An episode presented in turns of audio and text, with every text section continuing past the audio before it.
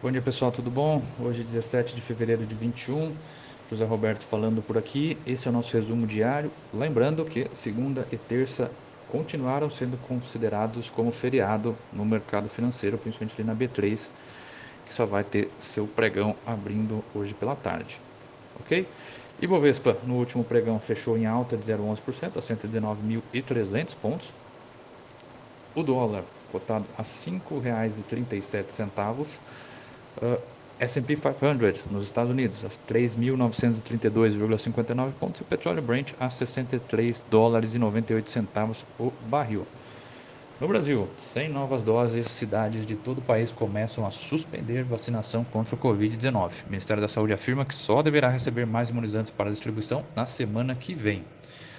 Ainda por aqui, a Frente Nacional de Prefeitos divulgou uma nota que afirma, abre aspas, é urgente que o país tenha um programa com prazos e metas estipulados para a vacinação de cada grupo. Fecha aspas. A frente diz que, abre aspas novamente, sucessivos equívocos do governo federal na coordenação de enfrentamento à Covid-19 estão diretamente ligados à escassez e à falta de doses de vacinas em cidades de todo o país. Fecha aspas.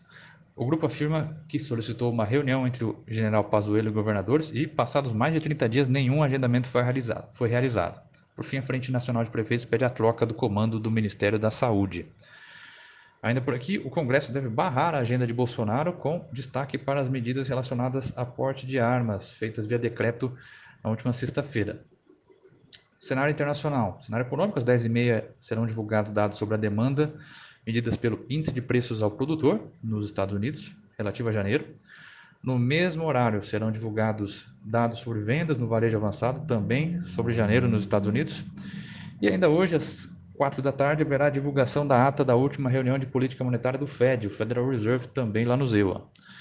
Na terça-feira, ontem, foram divulgados dados indicando inflação de 0,7% no Reino Unido em termos anuais, acima do esperado pelo consenso. Ainda internacional, segundo a Reuters, a Organização dos Países Exportadores de Petróleo e aliados deve aliviar as restrições à oferta devido ao aumento de preços desde abril do ano passado, mas qualquer incremento será modesto, pois a dificuldade em se combater a pandemia do coronavírus segue como uma fonte de preocupação para os países que são membros do bloco. Ok, pessoal?